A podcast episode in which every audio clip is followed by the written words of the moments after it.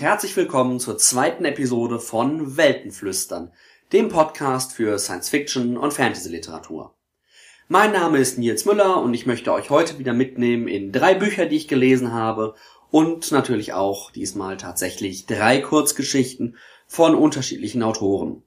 Mitgebracht habe ich euch heute von Kim Stanley Robinson seinen Roman 2312, von Robert Jackson Bennett den Roman City of Stairs und von Emily St. John Mandel den Roman Station 11. Und die Kurzgeschichten heute kommen von Alan Klages Amicae Aeternum, Ken Liu The Clockwork Soldier und Tom Crosshill The Magician and Laplace is a Demon. Ich wünsche euch viel Spaß.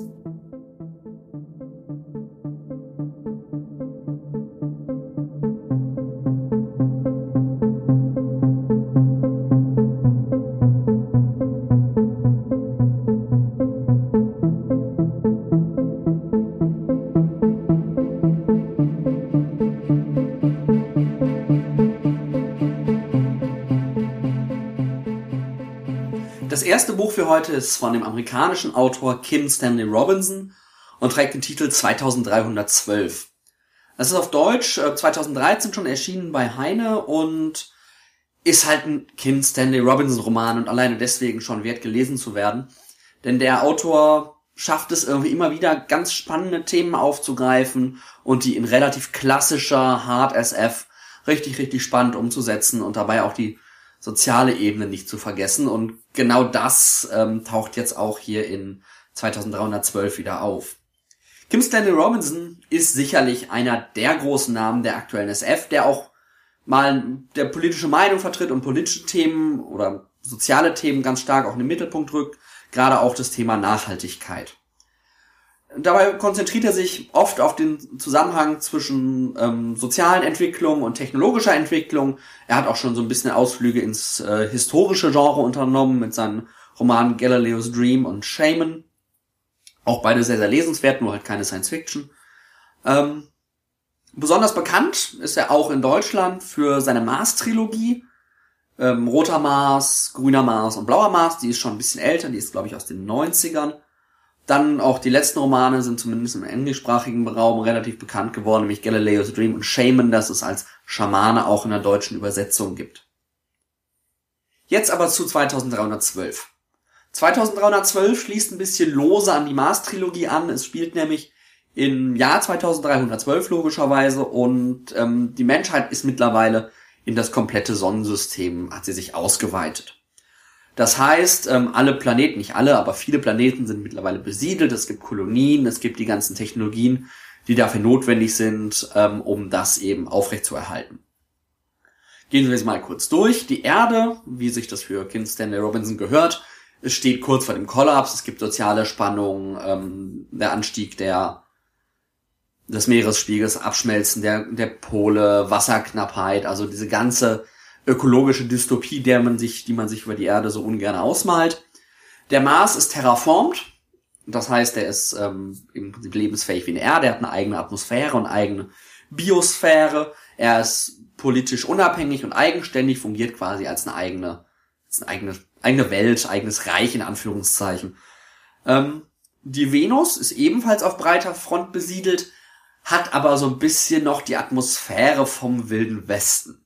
Also sie ist jetzt nicht trocken und staubig und wüstig, aber es ist halt doch irgendwie so das Gefühl, es gibt noch Sklaverei, es gibt irgendwie groß, große Familien, die die Sache beherrschen. Es ist eine ganz interessante Mischung aus, ähm, aus vielen so Entwicklungsstufen, ähm, auch der, der Zivilisation auf der Erde. Also es hat was von einer, von einer ägyptischen Zivilisation mit, mit dem ganzen, mit der ganzen Sklaverei.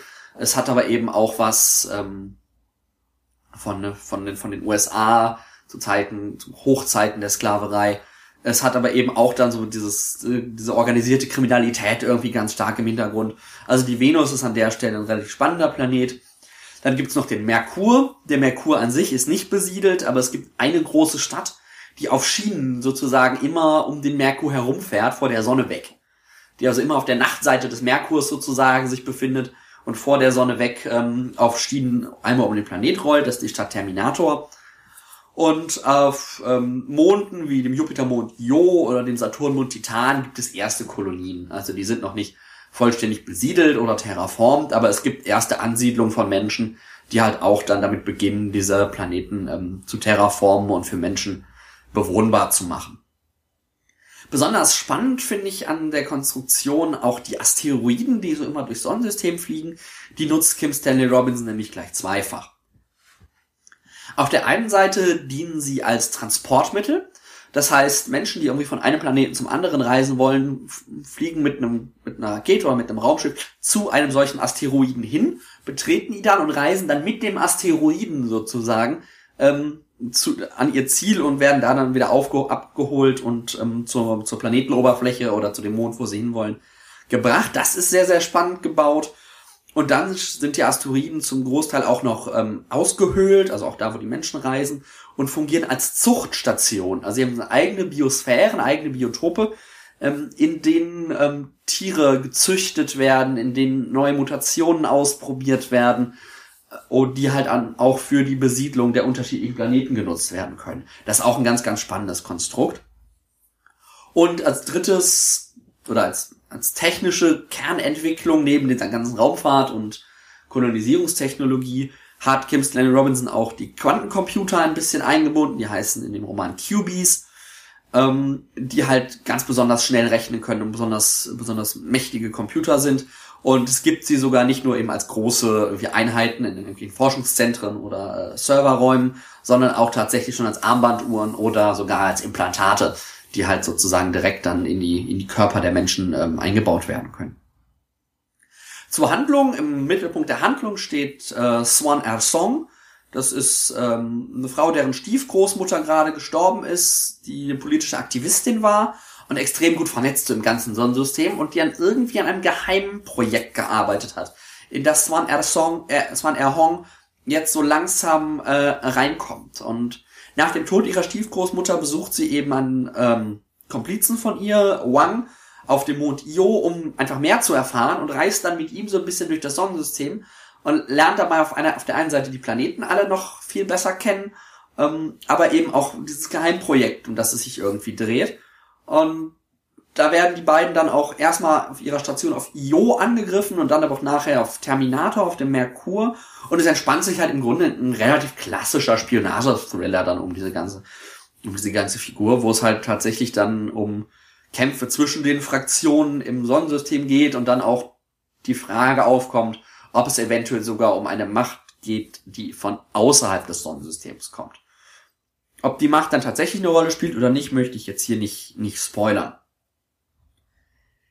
Insgesamt gilt für den Roman wie für Kim Stanley Robinson fast immer, dass die Handlung in meinen Augen immer eher eine untergeordnete Rolle spielt. Die ist nicht schlecht, die ist manchmal ein bisschen langsam, er lässt sich relativ viel Zeit mit seiner Handlung, ähm, die ist meistens gut konstruiert, aber sie ist jetzt nicht so der, der Treiber des Romans, äh, der Grund, warum man ihn liest und warum man sich von ihm begeistern lässt.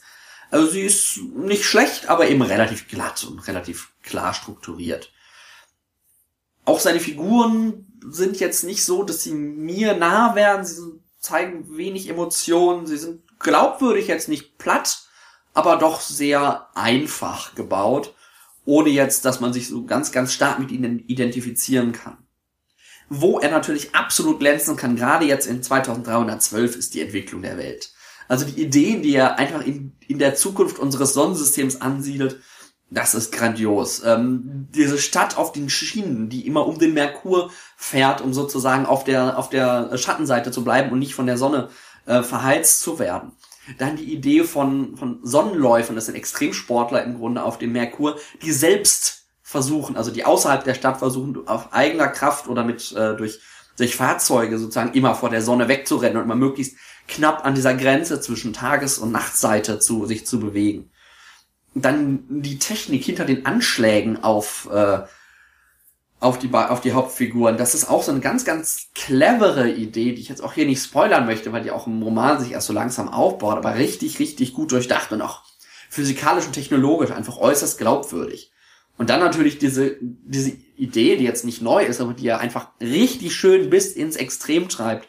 Ähm, Erde und Mars und auch noch eine dritte Fraktion gegeneinander in so diplomatischen Verwirrungen zu stürzen, wie man sie im Grunde so aus dem klassischerweise aus Spionageroman aus dem Kalten Krieg oder sowas kennt, nur halt jetzt transponiert eben in, in unsere Zukunft.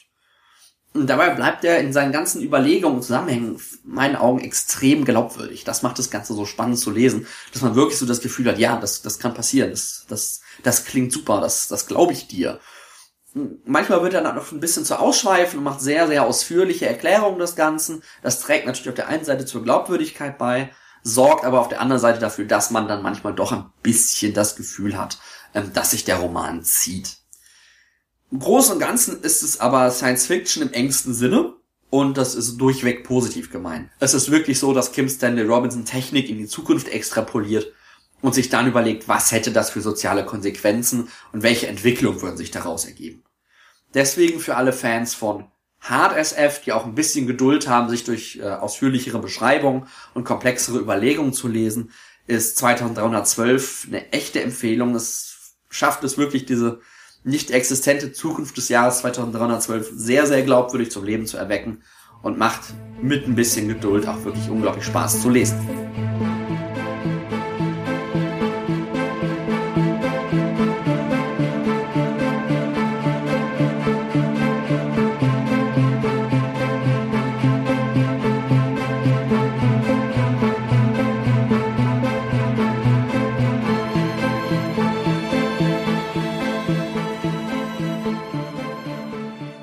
Das zweite Buch für heute ist leider noch nicht auf Deutsch erschienen. Ich weiß auch nicht, ob das noch passieren wird.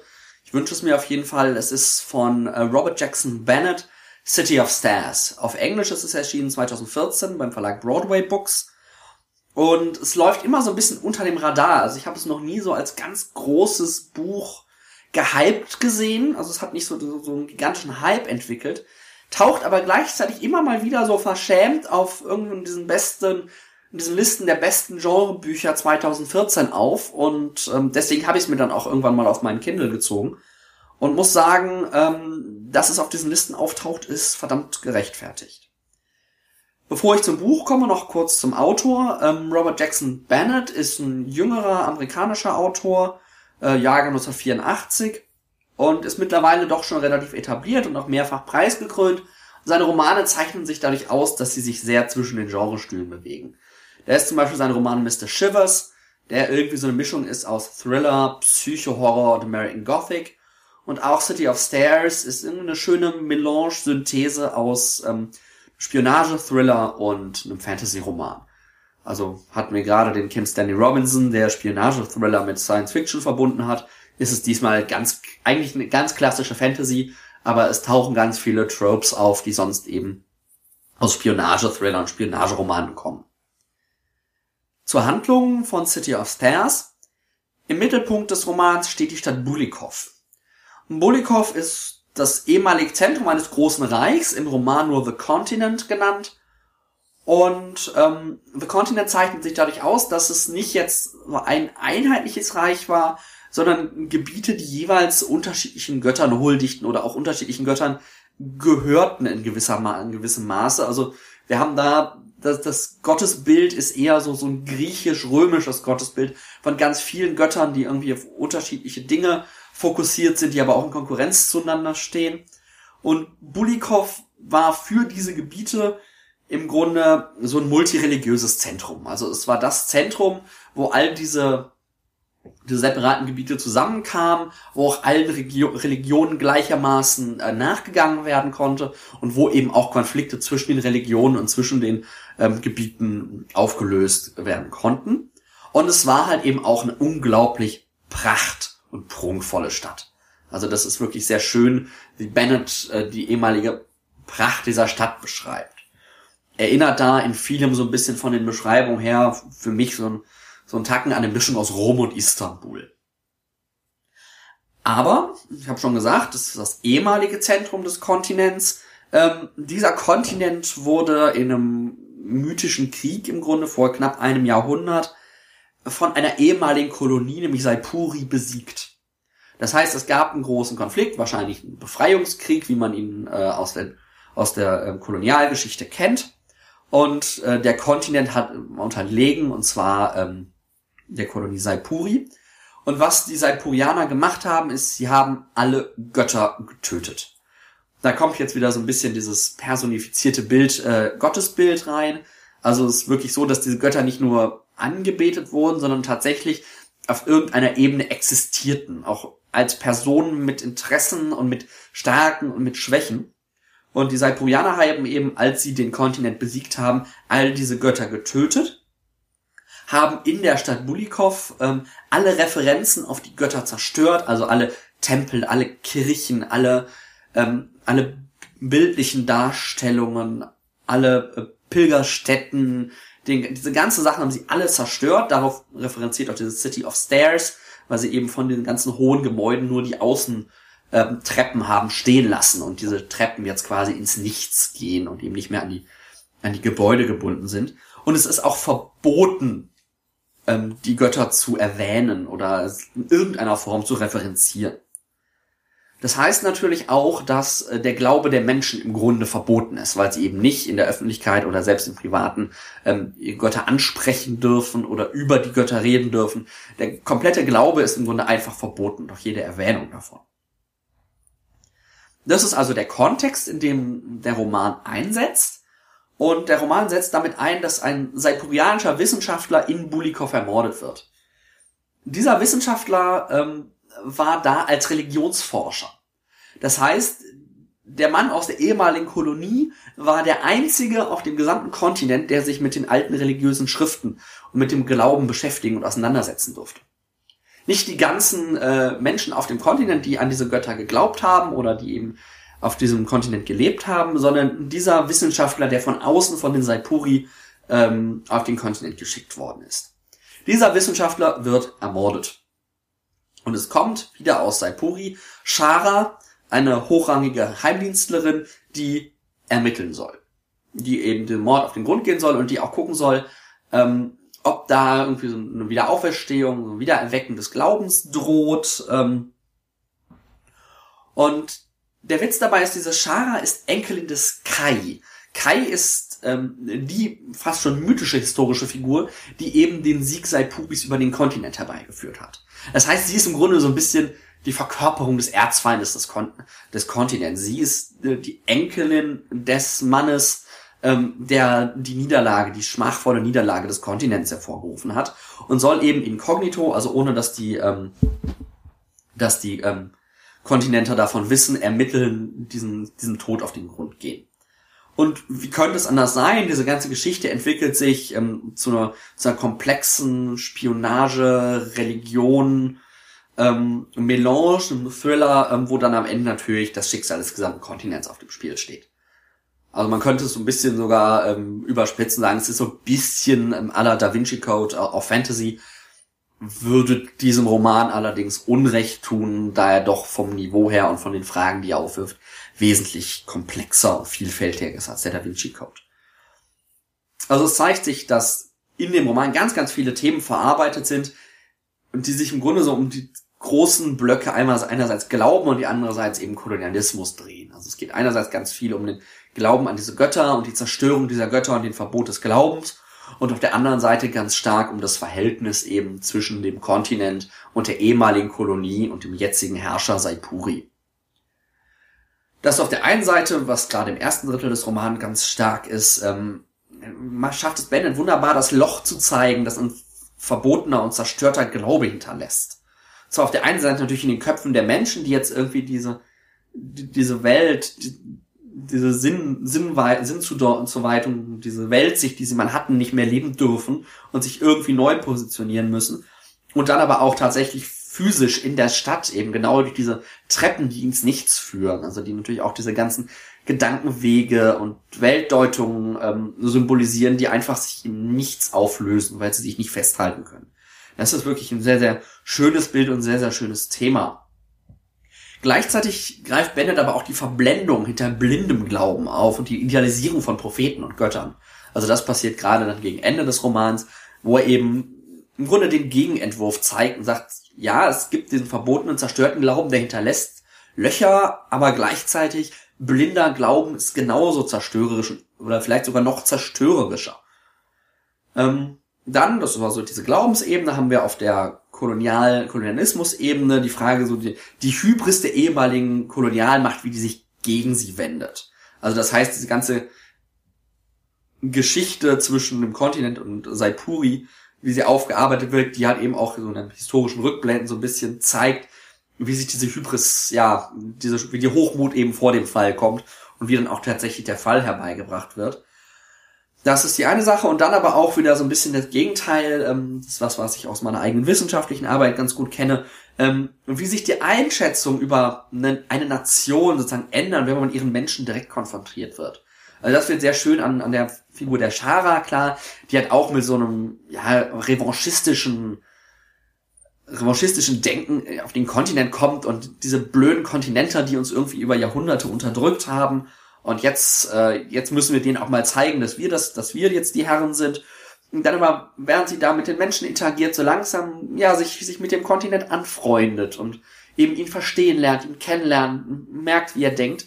Gleichzeitig eben die Kontinenter, die eigentlich äh, allen Grund hätten, extrem sauer und wütend und hasserfüllt gegenüber Shara zu sein, wie die sich ihr eben auch annähern und ähm, auf einer persönlichen Ebene einfach sehr gut miteinander können und dann eben auch sich diese krasse Trennung zwischen Kontinent und Saipuri, zumindest auf den Figuren, die hier in dem Roman eine zentrale Rolle spielen, so nach und nach auflöst. Ihr merkt schon, wenn ich hier so davon erzähle, ähm, dass ich den Roman echt ziemlich grandios fand. Also es ist auf der einen Seite eine unglaublich faszinierende Welt, gerade diese Stadt Bulikov, sie hat eine sehr glaubwürdige Geschichte, die wirklich in die Tiefe geht, die wirklich irgendwie, ja, auch historische, also tatsächliche Menschen, Menschen, menschlich historische Aspekte aufgreift und die wirklich schön in einen Roman umsetzt und, und greifbar macht und fühlbar macht. Also da ist es wirklich echt, echt richtig überzeugend. Dann schreibt Bennett auch noch mit einer unglaublichen Wärme über all seine Figuren. Also selbst eher dunkle, düstere Figuren, negative Figuren, böse Figuren wirken unglaublich menschlich, unglaublich ambivalent, aber gleichzeitig eben auch unglaublich verletzlich. Es gibt eine Figur, den Leibwächter von Shara, der ist vielleicht ein bisschen zu übermenschlich, aber der spielt am Ende auch noch eine zentrale Rolle. Also das ist auch alles schön glaubwürdig und schlüssig und nicht, nicht überzogen. Und auch wenn die Figuren verletzlich sind, schaffen sie es doch in den entscheidenden Momenten eben stark zu sein. Und das macht sie unglaublich lebendig, unglaublich glaubwürdig. Dann kommt noch dazu, dass Bennett eigentlich ziemlich einfach schreibt. Also er macht es dem Leser sehr leicht zu lesen. Es ist kein kompliziertes Englisch. Er macht es sehr leicht, es zu lesen, aber er macht es nicht einfach zu verdauen, eben weil er so viele Ebenen und so viele ähm, Ideen, Gedanken und auch Gefühle in, äh, in die Handlung steckt und diese ganzen, äh, ganzen Sachen wunderbar miteinander verbindet. Und all diese Sachen machen City of Stairs für mich eigentlich zu dem Genrebuch 2014, zumindest jetzt aus dem aus der Auswahl, was ich gelesen habe oder was ich auch so aus ähm, gelesenen Rezensionen aus mitbekommen habe. Einfach weil es unglaublich auf der einen Seite recht leicht zu lesen ist, nicht ganz Young Adult, aber eben auch nicht jetzt irgendwie in Neil Stevenson oder auch in Kim Stanley Robinson. Es ist sehr fluffig zu lesen, sehr zügig geschrieben, gleichzeitig aber richtig, richtig, richtig Wumms und Kraft und Tiefe hat. Ich war extrem überrascht, dass es nicht auf der Hugo-Liste aufgetaucht ist. Ähm, aber das haben wir ja äh, in der letzten Episode schon mitgekriegt, warum die wahrscheinlich wenig repräsentativ ähm, zur wahren Qualität und wahren Beliebtheit der Romane ist. Alles in allem City of Stairs. Ich befürchte, es wird seinen Weg nicht in eine deutsche Übersetzung finden. Wer aber Englisch halbwegs versteht und schon ab und an mal englische Bücher liest, der sollte sich tatsächlich City of Stairs antun. Es ist nicht schwer zu lesen auf Englisch. Und es belohnt es doch äh, mehrfach, wenn man sich die Mühe macht und tatsächlich es sich durchliest.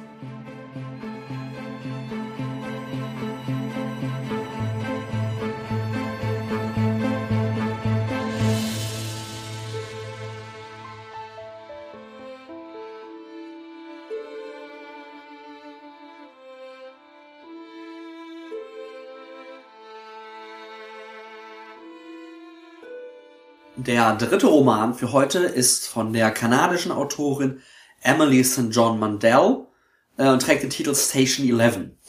Auch ihn gibt es vielleicht noch nicht in einer deutschen Übersetzung. Erschienen ist er 2014 bei Pan Macmillan.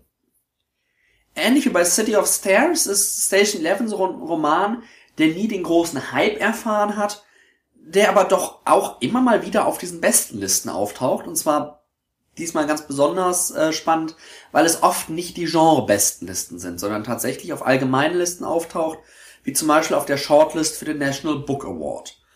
Es ist also wie bei Robert Jackson Bennett auch schon wieder so ein bisschen Genre von außerhalb des Genres, ähm, allerdings doch so stark jetzt äh, Science Fiction orientiert, dass ich es ihn doch als Genre-Roman bezeichnen würde, auch wenn die Autorin halt bisher nicht unbedingt ähm, durch das durch Genre-Romane aufgefallen ist.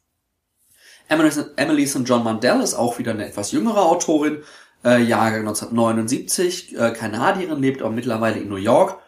Und Station 11 ist ihr vierter Roman und eben auch hier ihr erster mit äh, so starkem Genrebezug.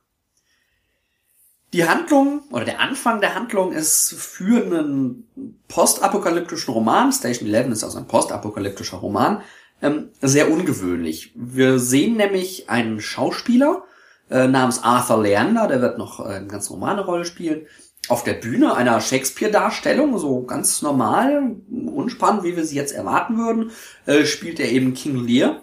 Und wir wohnen seinem Tod auf der Bühne bei. Also nicht seinem Bühnentod, sondern der Schauspieler stirbt tatsächlich ähm, in seiner Rolle auf der Bühne während einer Aufführung. So, die erste Szene, das ist jetzt erstmal so ein bisschen äh, irritierend. Und ähm, das gewinnt aber dadurch quasi an Bedeutung, als dass man dann auf den nächsten Seiten erfährt, dass dies der Abend ist, an dem die georgische Grippe beginnt, sich auszuweiten. Und diese georgische Grippe wird am Ende quasi für den Zusammenbruch der Zivilisation sorgen. Auch da, also auf den ersten zwei, drei Seiten gibt es schon ein, ein Beispiel, ein Satz sozusagen, der deutlicher macht als vieles andere, ähm, wie dieser Roman gebaut ist. Und ähm, zwar ist es eine Szene, sie sitzen eben nach Ende der Vorstellung, sind noch Schauspieler und irgendwie Menschen in so einer Kneipe von, von dem Theater und versuchen eben auch gerade den Tod äh, von Arthur Lerner zu verarbeiten. Und dann gibt es den Satz, ich habe ihn jetzt lose übersetzt, ähm, er war derjenige, also in Bezug auf irgendeine Person, er war derjenige, der als letzter alle Personen in der Bar sterben sollte. Zwei Wochen später auf dem Weg aus der Stadt. Also wir haben hier eine ganz, ganz starke Nutzung und dieses Foreshadowings, dieses Andeutens, was irgendwann auch mal passieren wird. Und spätestens mit dem Satz ist dann auch klar, was das Thema des Romans ist und äh, welche, in welche Richtung er sich entwickeln wird. Also das finde ich ganz, ganz stark, dass äh, die Autorin da einem am Anfang so ein bisschen auf eine falsche Fährte lockt und denkt, ah, Theater und, ne, und dann auf einmal mit diesem Satz kippt im Grunde der ganze Roman schon auf den ersten Seiten und geht dann, ähm, geht dann seinen Weg. Im Anschluss eben wechselt die Erzählung so episodenhaft zwischen drei Ebenen. Auf der einen Seite wird das Leben Arthur Leanders nacherzählt, also die Zeit vor dem Zusammenbruch der Zivilisation. Dann gibt es eine relativ ausführliche szenische Schilderung äh, der georgischen Grippe, also dem Zusammenbruch der Zivilisation, der Ausweitung der Krankheit, einzelner Schicksale währenddessen. Und dann gibt es noch als dritte Ebene und so ein bisschen, würde ich sagen, auch als Hauptebene und als die postapokalyptische Ebene die Geschichte der Traveling Symphony. Das ist also eine reisende Theatertruppe, ähm, die eben nach dem Zusammenbruch ähm, durch die USA reist und durch einen Teil der USA reist und da eben äh, Musikstücke, Theaterstücke oder auch ähm, Artistik aufführt, eben die Menschen zu unterhalten, aber eben auch um Kultur zu erhalten. Das ist so für mich ein bisschen die, die Hauptebene. Ähm, die Hauptebene. So, zu den drei Ebenen noch kurz ein bisschen ausführlicher. Die Biografie Arthur Leanders, das ist so ein bisschen, ja, im Grunde eine erfolgreiche Hollywood-Biografie mit Rückschlägen, mit, mit Hochs, wieder ein bisschen zurück, wieder ein bisschen hoch. Also im Grunde alles ganz gut, die dann am Ende so ein bisschen ähm, ihn ins Theater führt, wenn als es dann so vorbei ist mit Hollywood und es alles ein bisschen bergab geht, er dann eben nur noch im Theater spielen darf. Und die ganze Ebene hat mich so ein bisschen an Birdman erinnert. Also wer den Film gesehen hat, ähm, der auch in so ein bisschen so einen abgehalfterten äh, Hollywood-Star Star zeigt, der eben versucht, im Theater seine Erfüllung zu finden. Und das scheint mir auch so ein bisschen die, äh, die Ebene um Arthur Leander zu sein. Die Schilderung der georgischen Grippe ist relativ straightforward, relativ einfach, relativ so, wie man es erwarten würde. Und ähm, die Geschichte der Traveling Symphony ist sehr, sehr spannend gemacht, weil ähm, Emily St. John Mandel halt die Welt, die nach, der, nach dem Zusammenbruch sehr, sehr schön konstruiert hat. Die Menschen leben eben in kleinen Dörfern, in den Ruinen der Zivilisation. Also es gibt dann beispielsweise ein, ein Clan oder ein Dorf sozusagen, das sich in einem ehemaligen großen Walmart niederlässt, der halt einfach ähm, überdacht ist ähm, und so weiter. Es gibt dann irgendwie, kann man sich das richtig vorstellen, so die langen amerikanischen Straßen so durch die durch die Felder und durch die ähm, durch die Steppen sozusagen, wo man dann immer so kleine kleine Dörfchen nur noch hat, in denen irgendwie ein paar Familien leben, vielleicht mal 100, 200 Leute, aber eben nichts Größeres. Und teilweise hat sich da eben dann auch in diesen Dörfern so sehr unterschiedlich so religiö religiöser Wahn breit gemacht. Ist jetzt nicht so, dass jeder, jedes Dorf davon geprägt wäre, man findet doch immer mal wieder welche. Und es gibt eben auch Propheten, die so ein bisschen hervorgehoben werden. Es gibt, wie sich das für eine gute äh, Postapokalypse gehört, natürlich auch so ein Mythos eines, einer, einer heiligen einer heiligen Stätte, an der alles gut ist, an der der Prophet lebt und äh, die irgendwie erstrebenswert ist. Das wird dann tatsächlich auch auf einer der anderen Ebenen erklärt, was das für eine Gegend ist, was das für ein Ort ist, wie der entstanden ist und wie es da tatsächlich zugeht.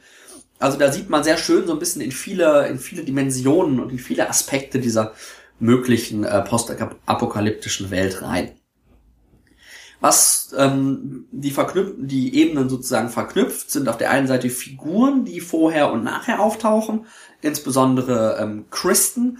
Kristen ist äh, beim Tod Arthur Leanders eine, eine Kinderschauspielerin, die mit ihm in diesem Stück irgendwie aktiv ist, die aber auch nach, nach dem Zusammenbruch sozusagen von ihm fasziniert bleibt, irgendwie alles über ihn sammelt und dann auch ähm, ein Comic in die Hand bekommt, ein Comicstrip, der irgendwas mit Arthur Leander zu tun hat beziehungsweise mit einer seiner, äh, seiner Ehefrauen mit dem Namen Station 11, da kommt eben auch der Titel her. Ähm, und The Kirsten ist halt so eine Verknüpfung zwischen den Ebenen. Dann gibt es eben noch ähm, ja diese Biografie Arthur Lerners, die halt eben auch die Sachen immer verbindet, dass man halt so ein bisschen sieht, okay, das ist das, was vor dem Zusammenbruch in seiner Biografie wirklich passiert ist. Und das ist das, was gerade Kirsten oder die Traveling äh, Symphony daraus nach dem Ende der Menschheit sozusagen macht oder was davon übrig bleibt, an was sich erinnert wird. Das finde ich sehr, sehr spannend zu sehen. Und das ist auch eines der Themen, die, ähm, die hier verarbeitet werden sozusagen. Das ist nämlich ähm, ja der Umgang der Menschen mit dem Untergang und vor allen Dingen eben mit Blick auf Glauben und Kultur. Also an was erinnern wir uns eigentlich oder an was würden wir uns erinnern, wenn das jetzt irgendwie demnächst zu Ende wäre und 30, 40 Jahre ins Land oder 20, 30 Jahre ins Land ging? Was würde übrig bleiben? Woran würden wir uns erinnern? Und das John Mandel zeigt halt sehr schön, dass das relativ willkürlich ist, was eigentlich übrig bleibt. Dass das gar nicht mehr viel mit dem zu tun haben muss, was eigentlich tatsächlich war, nicht repräsentativ ist, sondern so einzelne Fragmente, Versatzstücke, die dann doch irgendwie ziemlich zufällig und ziemlich beliebig bleiben. Dann gibt es natürlich auch noch die Ebene, so das unstete Hollywood-Leben vor, ähm, vor dem Untergang von Arthur Lerner, das eine Rolle spielt. Und was ich auch sehr schön finde, ist, dass sie richtig schön den Kontrast aufmacht zwischen der Welt, wie sie war und der Welt, wie sie jetzt, also im, im erzählten Jetzt sozusagen ist, dass man wirklich sieht, ja, und wir hatten das und wir hatten das und jetzt haben wir das nicht mehr und jetzt finden wir aber noch mal irgendeine Kleinigkeit. Ähm, das macht sie sehr schön. Das ist jetzt nicht ungewöhnlich für äh, postapokalyptische Romane. Aber bei ihr zeichnet es dadurch aus, dass das doch irgendwie auch so ein bisschen der Kern ist. Also es gibt zwar so vereinzelte Action-Szenen, aber es geht jetzt nicht darum, um den, den harten Überlebenskampf zu zeigen oder äh, aller, zumindest am Anfang Walking Dead da irgendwie sagen, wie, wie überleben wir jetzt, wie reißen wir uns zusammen, sondern das hat sich alles schon so ein bisschen gesetzt. Und jetzt geht's eher darum, so diese Gesellschaft zu zeigen, wie sie sich dann entwickelt hat und ähm, eben auch die Menschen, wie sie sich in ihr bewegen. Und das fand ich sehr, sehr spannend, dass sie da ein bisschen diese Klischee postapokalyptischen Sachen einfach außen vor lässt und sagt, okay, ich gucke mir jetzt nicht die Entstehung der ganzen Sache an, sondern ich bin irgendwie 30 Jahre weiter. Ähm, da hat sich das alles ein bisschen gefestigt und jetzt gucken wir mal, ähm, wie das dann eigentlich aussehen würde. Ich habe den Roman echt richtig, richtig gerne gelesen, aus verschiedenen Gründen. Ich habe das vielleicht auch der Handlungsschilderung so ein bisschen schon entnommen. Auf der einen Seite finde ich diese Traveling Troupe als Idee, also so ein wanderndes Theater oder sowas, das kennt man aus Fantasy-Romanen relativ viel.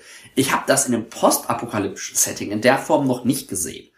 Ich finde das von Mandel sehr schön umgesetzt, dass eben auch so die Rolle, die Kultur und die Theater ähm, nach dem Ende der Zivilisation spielen können, irgendwie aufgreift und mal darstellt.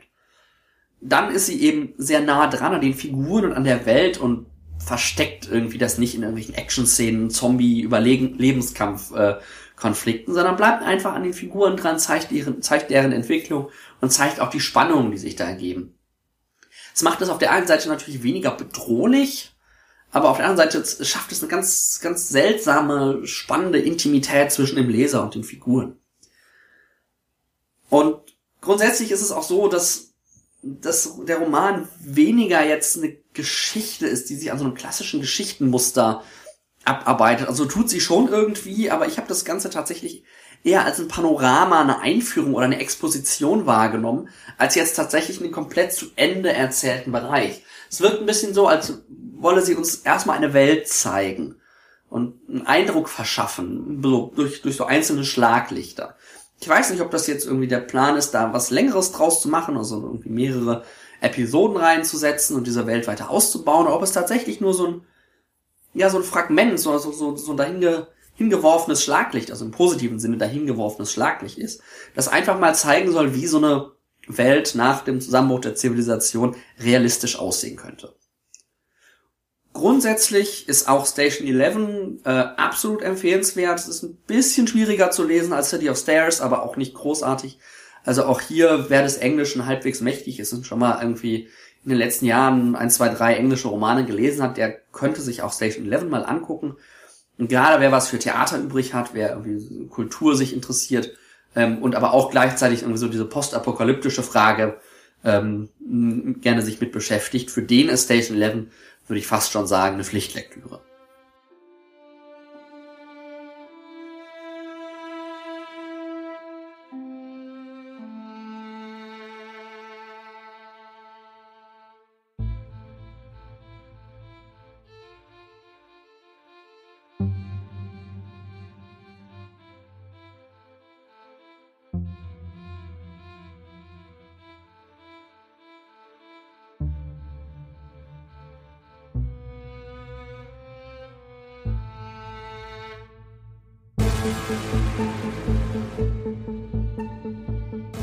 Zum Schluss kommen wir dann jetzt auch zu den drei Kurzgeschichten. Den Anfang macht die Geschichte von Alan Klages äh, mit dem Titel Amicae Aeternum. Sie ist erschienen bei Tor.com und ist auch Teil der Reaching for Infinity Anthologie, die Jonathan Strahan herausgegeben hat. Amicae Aeternum ist die Geschichte von zwei Kindern, zwei Freundinnen, die gemeinsam einen ganz, ganz besonderen Tag erleben. Denn eine von ihnen, Cory, wird an diesem Abend das erste menschliche Generationenschiff besteigen und zusammen mit ihren Eltern und, wenn ich es richtig im Kopf habe, 4000 Menschen ähm, zu den Sternen fliegen und einen Planeten anfliegen, wo man hofft, dass man äh, eine menschliche Kolonie gründen kann. Und da das eben nicht irgendwie innerhalb von einer Lebensspanne machbar ist, diese Reise, es gibt es sogenannte Generationenschiffe, die ähm, in denen sozusagen eine Generation nach der anderen leben kann und eben dann erst die Enkel- oder Urenkelgeneration der gestarteten Generation tatsächlich auf dem Ziel ankommt. Das Generationenschiff spielt aber nur eine sehr, sehr untergeordnete Rolle. Es geht eigentlich tatsächlich darum, wie Cory und ihre beste Freundin diesen Tag erleben. Ähm, Cory hat sich eine Liste gemacht all der Dinge, die sie nochmal tun will, bevor sie die Erde verlässt und hat jetzt eben diesen Tag ähm, nochmal zusammen mit ihrer besten Freundin, wo sie ganz viele Selbstverständlichkeiten erleben will. Also beispielsweise zuschauen will, wie ein Zug durch ein Tal fährt, den Sonnenaufgang sehen will, ihr Fahrrad benutzen will. Diese ganzen kleinen Selbstverständlichkeiten, die wir irgendwie so jeden Tag ähm, nutzen, die wir erleben, ohne uns ihrer bewusst zu sein. Wo Cory sich jetzt aber sehr bewusst ist, dass es das letzte Mal sein wird, dass sie sie erlebt. Sie macht auch irgendwie, im Laufe der Geschichte gibt es einmal eine Liste von 20 Gründen, warum es doof ist, auf so ein Generationenschiff zu leben. So halt eben auch beschreibt, sie wird nie wieder einen Menschen kennenlernen, den ihre Eltern nicht schon kennen.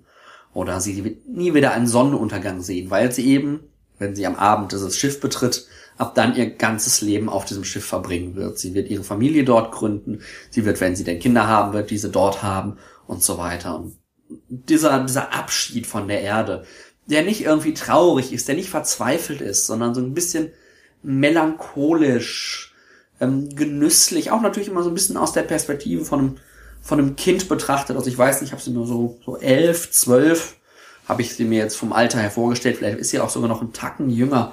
Ähm, das ist ein wunderschönes, kleines, auch ziemlich kurzes Fragment, das Ellen Klages da gebaut hat. Sie fängt einfach die Stimmung schön ein. Es ist nicht traurig, es ist nicht wütend, es ist einfach so ein ja, melancholisches Dasitzen in den Himmel starren und irgendwie dem, dem, der Dinge harren, die da kommen, ohne jetzt zu sagen, es wird eine Katastrophe, aber ich freue mich auch eigentlich nicht so wirklich drauf. Es ist eine schöne Geschichte, die man einfach so mal in einer Viertelstunde, 20 Minuten runterlesen kann und die einen wirklich so ein bisschen auch darüber nachdenken lässt, was, wie man sich selber wohl fühlen würde in so einer Situation, wenn man all das, was man hier auf der Erde für selbstverständlich nimmt, hinter sich lässt, um in so einen äh, metallenen, stählernen, blechernen Moloch zu steigen und zu wissen, dass man dort den Rest seines Lebens verbringen wird. Die zweite Geschichte ähm, von heute ist von Ken Liu und trägt den Titel The Clockwork Soldier. Sie ist erschienen in Clark's World äh, Nummer 88 im Januar 2014. The Clockwork Soldier greift im Grunde ein ganz, ganz, ganz, ganz klassisches Thema der Science Fiction auf, nämlich die Frage nach der Menschlichkeit von ähm, mechanischen Menschen oder Robotern oder Androiden. Äh, die Geschichte ist die, dass eine Kopfgeldjägerin ähm, den Sohn zu einem Vater zurückbringen soll. Das heißt, der Sohn ist ausgebüxt und die Kopfgeldjägerin soll ihn zurückbringen. Und äh, während ähm, ihm auf dem Raumschiff, während sie ihn zurückbringt, ähm, gibt sie ihm so ein bisschen die Freiheiten, weil er jetzt auch nicht den Eindruck macht, dass er irgendwie abhauen wollen würde oder so. Sie erlaubt ihm halt ein bisschen am Computer rumzudaddeln, mehr oder weniger. Und er programmiert ein Text-Adventure. Er programmiert ein Text-Adventure, in dem man mechanischer Mensch eine zentrale Rolle spielt. Also man ist eigentlich gar nicht man selber, wie man diese Text-Adventure kennt. Du befindest dich in deinem Raum, rechts von dir ist das, links von dir ist das. Und dann muss man so Textbefehle eingeben, wie, wie öffne Schublade oder benutze Messer mit Brotleib. Ähm, und das Text-Adventure besteht primär daraus, dass man einem sich begleitenden mechanischen Menschen sagt, was er tun soll. Also dass man gar nicht selber die Dinge tut, sondern diesem mechanischen Menschen ganz viele Dinge ähm, ähm, sagen muss. Und im Laufe des Adventures entwickelt sich halt eine Geschichte um die Hauptfigur und als die Kopfgeldjägerin dieses Adventure dann spielt, kriegt sie so den Eindruck, dass das dass diese Geschichte nicht eine erfundene Geschichte ist, sondern tatsächlich eine leicht abgewandelte Geschichte dieses Jungen, den sie zurückbringen soll. Und welche Frage sich dann entwickelt, ist natürlich auch relativ naheliegend. Dann entsteht natürlich die Frage, ist jetzt tatsächlich dieser Sohn ein mechanischer Mensch, eventuell eine Kopie geschaffen, um der Familie über den Verlust des eigentlichen Sohnes hinwegzuhelfen? Und ähm, das ist so ein bisschen Blade Runner, das ist so ein bisschen äh, der Film Ex Machina, wer ihn gesehen hat. Und das hat auch ganz viel von äh, Isaac Asimovs und äh, Kim Stanley Robin, äh, nicht Kim Stanley Robinson, Robert Silverbergs ähm, Der 200-Jährige, The Bicentennial Man.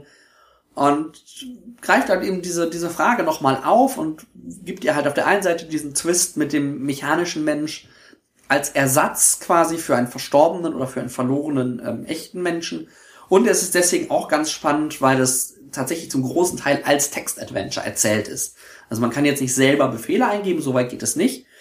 Aber man schaut, liest halt im Grunde ähm, einen großen Teil der Geschichte einfach das mit, äh, was die Kopfgeldjägerin auf ihrem Bildschirm sieht und macht und wie sie sich über dieses Spiel dann eben mit dem Sohn austauscht. Und das ist eine sehr interessante Erzählweise. Deswegen fand ich die Geschichte durchaus spannend zu lesen, auch wenn sie thematisch jetzt nicht so ganz neu und so ganz innovativ ist, aber alleine dieser, dieser Twist in der Erzählweise macht sie dann doch ähm, äußerst spannend zu lesen.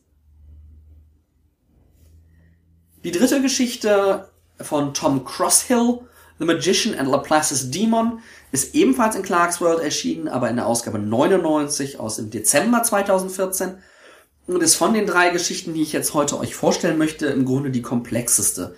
Deswegen werde ich jetzt wahrscheinlich auch nur dazu kommen, euch kurz so ein bisschen den, die Welt, den Rahmen vorzustellen, ohne jetzt ganz genau auf die Handlung einzugehen. Und ähm, ich weiß nicht, wer schon mal von der Idee von Laplace's Demon äh, gehört hat, Laplace Dämon ist im Grunde eine, ein Gedankenexperiment, das sagt, wenn wir eine deterministische Welt haben, also wenn, wenn wir es irgendwie keinen Zufall wirklich gibt, sondern alles irgendwie bestimmt ist und deterministisch, me mechanistisch gebaut ist, dann könnte man sich eine Figur oder eine Maschine denken, ähm, die alle Informationen über jedes Teilchen im Universum hat und daraus den Fortgang der Zukunft ähm, nicht nur voraussagen, sondern durch Manipulation einzelner Teilchen sogar beeinflussen kann. Und die Hauptfigur oder die Erzählperspektive dieser Geschichte ist im Grunde eine Figur, die ein solcher Laplace Demon ist. Also so scheint in der Geschichte so, als wäre es halt im Grunde eine sehr große künstliche Intelligenz. Aber faktisch ist er ein solcher Dämon, der im Prinzip die komplette, den kompletten Determinismus des, des Universums durchschaut. Das ist die eine Seite und die andere Seite sind Magier. Und die Konstruktion von Magie in dieser Geschichte ist sowieso schon ungewöhnlich Magie in einem Science-Fiction-Roman. Die ist aber ganz, ganz genial. Die bezieht sich nämlich darauf, dass Magier in der Lage sind, Wahrscheinlichkeiten zu manipulieren. Das heißt, was Magier können, ist, sie können sehr unwahrscheinliche Dinge ähm, Realität werden lassen. Sie können nicht unmögliche Dinge Realität werden lassen und sie können auch nicht unwahrscheinliche Dinge häufig oder oft oder mehrfach Realität werden lassen. Sie können Magie nur dann wirken, wenn es nicht möglich ist nachzuweisen, dass es Magie war. Also wenn man sich jetzt diese klassische Debatte kennt irgendwie, dass es theoretisch möglich ist, dass ein Ziegelstein auf einmal nach oben hüpft, weil sich irgendwie zufällige Fluktuationen auf, äh, auf ähm, auf subatomarer Ebene dazu führen könnten, theoretisch, es halt nur unglaublich unwahrscheinlich ist. Magier könnten nun dafür sorgen, dass sich diese Unwahrscheinlichkeit realisiert, aber eben auch nur einmal. Weil wenn es das mehrfach wäre, zweimal, dreimal, viermal, fünfmal oder noch häufiger, dann würde auf einmal auffallen, dass das von der Wahrscheinlichkeit abweicht. Dass diese Bewegung auf einmal viel wahrscheinlicher ist, als sie eigentlich sein dürfte. Wenn das nur einmal passiert, nicht reproduzierbar ist, nicht beobachten, nicht nochmal beobachtbar und nicht nachweisbar ist, ist das gar kein Problem, weil es ist theoretisch möglich. Das ist eine ganz, ganz coole Konstruktion von Magie. Und solche Magier können aber, auch wenn ich jetzt gerade sage, sie können es eigentlich nicht, einmal in ihrem Leben können sie quasi ein Wunder vollbringen. Etwas, was eigentlich unmöglich ist. Aber da sie das nur einmal können, ist es dann eben auch nicht wiederholbar. Es ist nicht so, dass, dass man sagen kann, ich, äh, ich schiebe jetzt den Mond in eine andere Umlaufbahn und ähm, okay, das ist einmal passiert, das haben vielleicht irgendwie 50 Leute beobachtet, aber das war's dann auch. Und es ist irgendwie nicht, nicht reproduzierbar, nicht nachweisbar, es ist nicht aufgezeichnet worden. Das heißt, es kann nicht, kann nicht nachgewiesen werden. Ähm, und deswegen widerspricht es auch nicht diesen, dieser Wahrscheinlichkeitsidee, dieser Idee, des, ähm, eines nachweisbaren Determinismus, weil eben diese Abweichungen nicht, nicht wiederholbar sind. Und dadurch übernimmt Magie so ein bisschen die Rolle des Zufalls. Also nicht, nicht jetzt im Sinne von, ich würfel jetzt und ob eine 1 oder eine 3 auftaucht, das könnten Magier auch. Aber vor allen Dingen sind es diese, was ähm, Nassim Taleb Black Swans, schwarze Schwäne nennt. Mögliche, aber extrem, extrem unwahrscheinliche Ereignisse, die dann aber wiederum große Konsequenzen haben können. Ähm, und im Grunde ist die ganze Handlung der Geschichte nur ein, ähm, nur ein Rahmen für ein Gespräch, in dem dieser Kontext sozusagen erklärt wird. Also die Geschichte ist eher wirklich so eine, so eine Ideenspinnerei und ein absolut cooles Gedankenspiel. Ist nicht leicht zu durchdringen. Ich habe sie auch zweimal gelesen, bevor ich das Gefühl hatte, ich habe sie zumindest ansatzweise verstanden. Ähm, ist auch ähm, nicht umsonst nominiert gewesen für den Nebula 2014, hat ihn wohl nicht gewonnen aber ist eine Geschichte echt für Leute, die gerne über, über absurde Ideen nachdenken, die tatsächlich echt wahrscheinlich stärker in der Wissenschaft verankert sind, als man das auf den ersten Blick so glauben würde. Denn gerade diese Absurdität von, von Quantentheorie und Quantenmechanik, die lädt ja doch zu vielen Spekulationen ein und wirkt auf den ersten Blick echt ziemlich abgefahren. Und das macht Tom Crossell hier, führt das zu einem schönen, spannenden äh, Extrem in der Science-Fiction-Kurzgeschichte.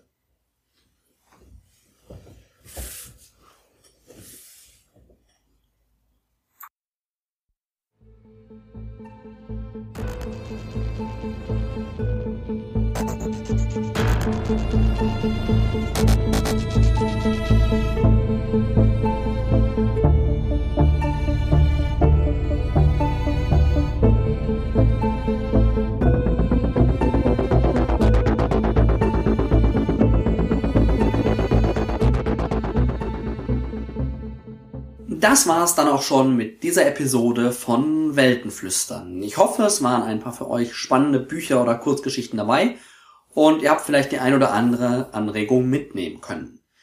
Die nächste Episode ist auch schon wieder in Planung. Es wird äh, die Bücher geben von Dave Hutchinson, Europe in Autumn, sehr spannende Postapokalypse über ein zerbrochenes Europa. Von Cixin Liu, The Three Body Problem, das ist hervorragende Science Fiction aus China. Von Rames Nam, den dritten Teil seines äh, seiner Trilogie Apex. Wenn euch diese Folge gefallen hat und ihr neue Folgen nicht verpassen wollt, alte Folgen nachhören wollt, könnt ihr das natürlich auf der Webseite tun, aber auch den RSS-Feed abonnieren. Ihr findet uns bei iTunes und natürlich dann auch im Podcast-Programm eurer Wahl. Wenn ihr mir was zu sagen habt, Kommentare, Anregungen, Kritik hinterlassen wollt, könnt ihr das gerne auf der Webseite in den Kommentaren tun. Ihr findet Weltenflüstern aber auch bei Facebook als Weltenflüstern, bei Twitter als Weltenflüstern und wer mich bei Goodreads befreunden will, kann das gerne tun. Ich bin da Nils Müller aus Dortmund. Die Musik dieser Episode im Intro ist wie immer aus dem Stück Breaking the Siege Reprise vom Album Epic des Celestial Aeon Project. In den Pausen und im Outro hört ihr diesmal das Stück Man Reach the Stars von David Jaworski und die Musik sowohl als auch die Episode unterliegen wie immer einer Creative Commons Attribution Non-Commercial Share Alike Lizenz. Bis dahin wünsche ich euch viel Spaß beim Lesen.